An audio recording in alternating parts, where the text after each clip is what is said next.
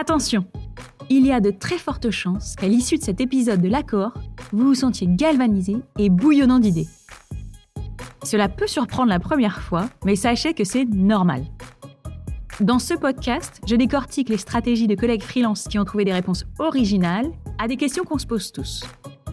Il m'arrive aussi de partager avec vous mes propres expériences. Ces conversations vous donneront plein de pistes très concrètes pour développer sereinement vos boîtes.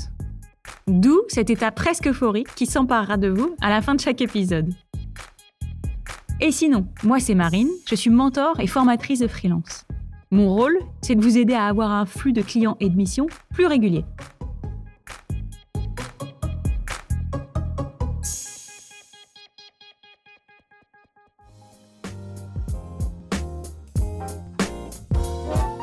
Hello hello tout le monde J'espère que vous êtes en pleine forme.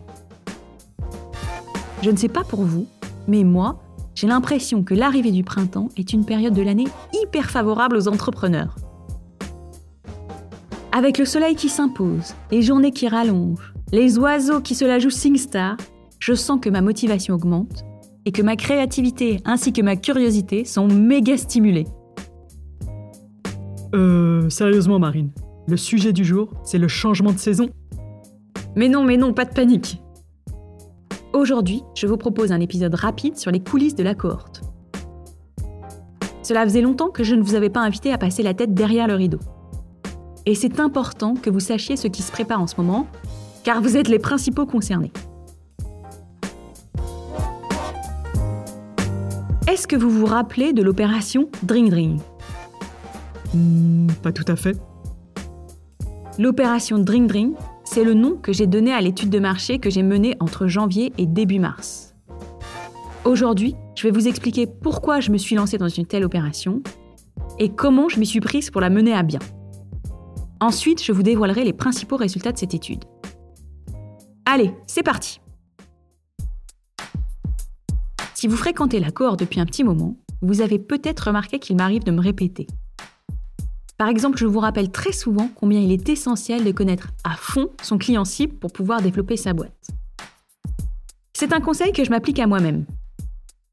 Pour proposer à mon client idéal des épisodes de podcast, des newsletters et des programmes d'accompagnement qui répondent pile poil à ses attentes, j'ai besoin de très bien les connaître, ses attentes. Mais Marine, c'est qui ton client idéal? Eh bien, c'est très probablement vous qui m'écoutez par-delà les ondes.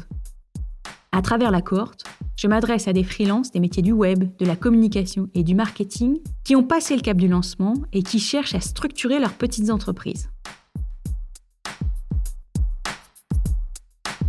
J'échange presque tous les jours avec des freelances qui correspondent à ce profil. Sur les réseaux sociaux, dans notre groupe de discussion en ligne, par mail, au téléphone ou en visio lors de sessions d'accompagnement. Cela me permet de collecter des informations en continu. Je complète tout ça en réalisant régulièrement ce que j'appelle des enquêtes terrain ou des sondages. L'opération Drink Drink, c'est ma quatrième étude de marché depuis que j'ai lancé la cohorte il y a presque 5 ans. Comme pour les précédentes études de marché, mon principal objectif, c'était de savoir où vous en êtes dans le développement de vos boîtes, quels sont vos propres objectifs pour les prochains mois et quelles sont les difficultés que vous rencontrez. Cette année, j'ai aussi voulu comprendre comment vous percevez la cohorte. J'avais très envie de savoir si ce que vous retenez du podcast et de la New News correspond au message que j'essaie de passer. Voilà pour les objectifs de l'opération Dream Dream. Maintenant, je vais vous expliquer ma méthode pour réaliser cette étude de marché. Lors de mes deux précédentes études de marché, je vous ai posé mes questions à travers un formulaire Google. Je voulais toucher un max de monde et obtenir beaucoup de réponses. Cette année, j'ai opté pour une étude de marché qualitative, que j'ai réalisée en menant des entretiens individuels. J'en ai réalisé une douzaine, qui ont duré entre 30 minutes et 1h20. Détail technique. Pour ce type de conversation, je préfère le téléphone à la visio car je prends beaucoup de notes. Je n'arrive donc pas à regarder les gens dans les yeux.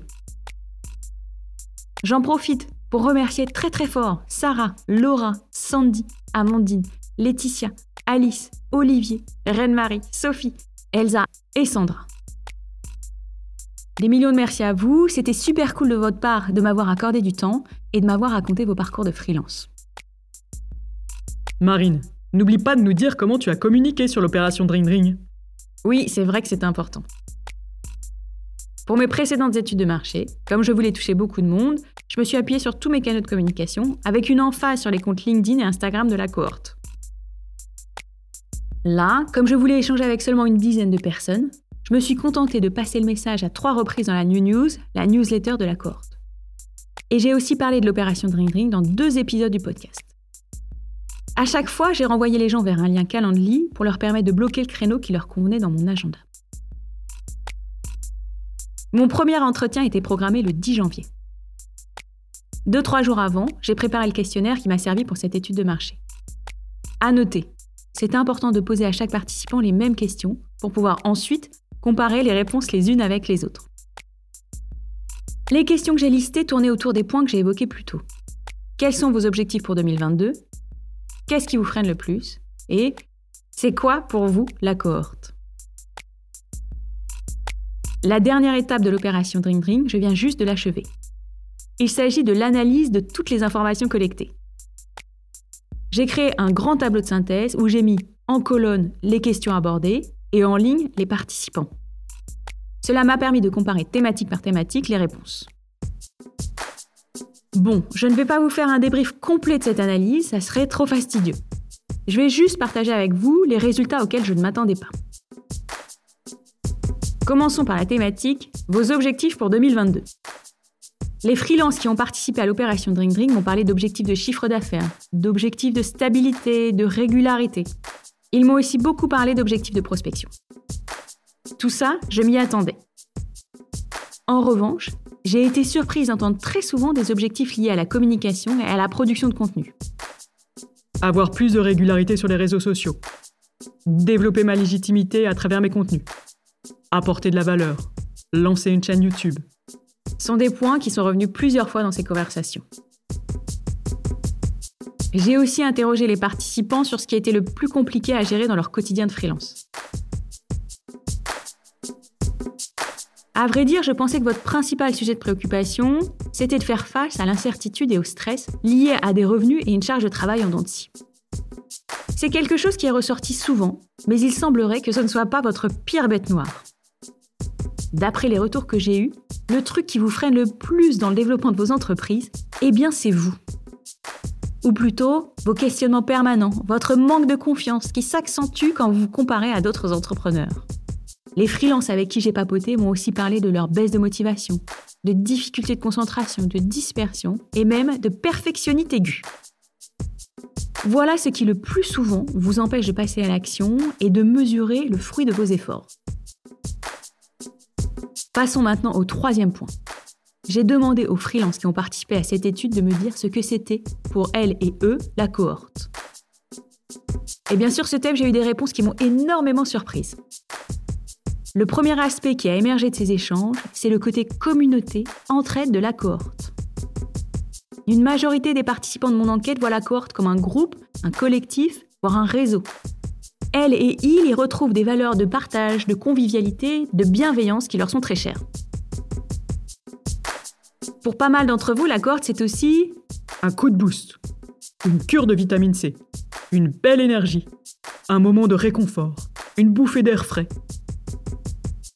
Vous m'avez aussi dit à travers cette étude que la cohorte, eh bien c'était moi, Marine, avec ma personnalité et ma façon de présenter les choses.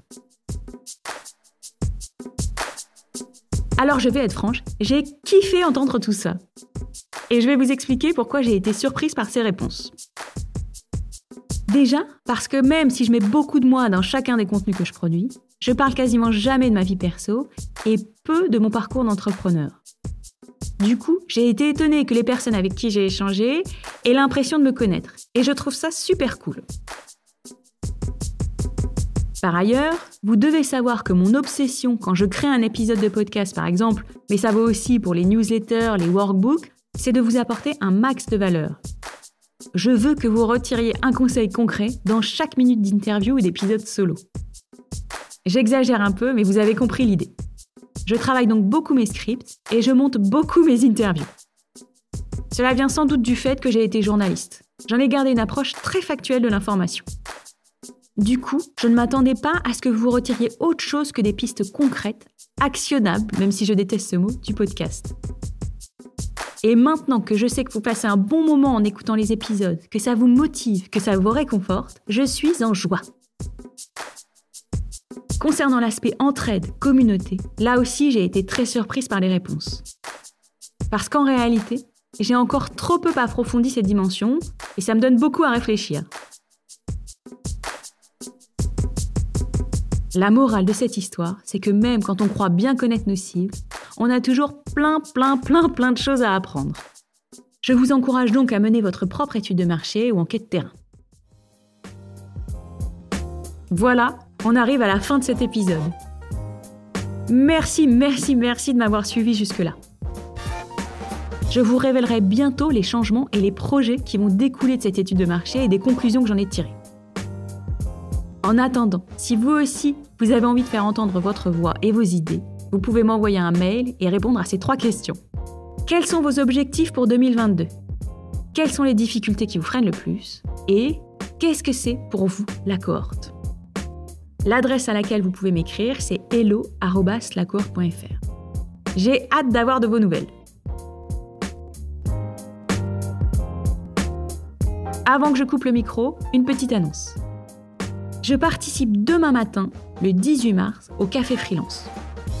Les Cafés Freelance, ce sont des émissions thématiques en live pour des freelances par des freelances. Ces rendez-vous sont organisés par l'équipe ultra cool de la plateforme freelance.com. Le thème de l'émission de demain, c'est Être à l'aise financièrement toute l'année, on fait comment? J'interviendrai aux côtés de Nolwenn, de Laetitia et de Samuel et on partagera plein de conseils très concrets.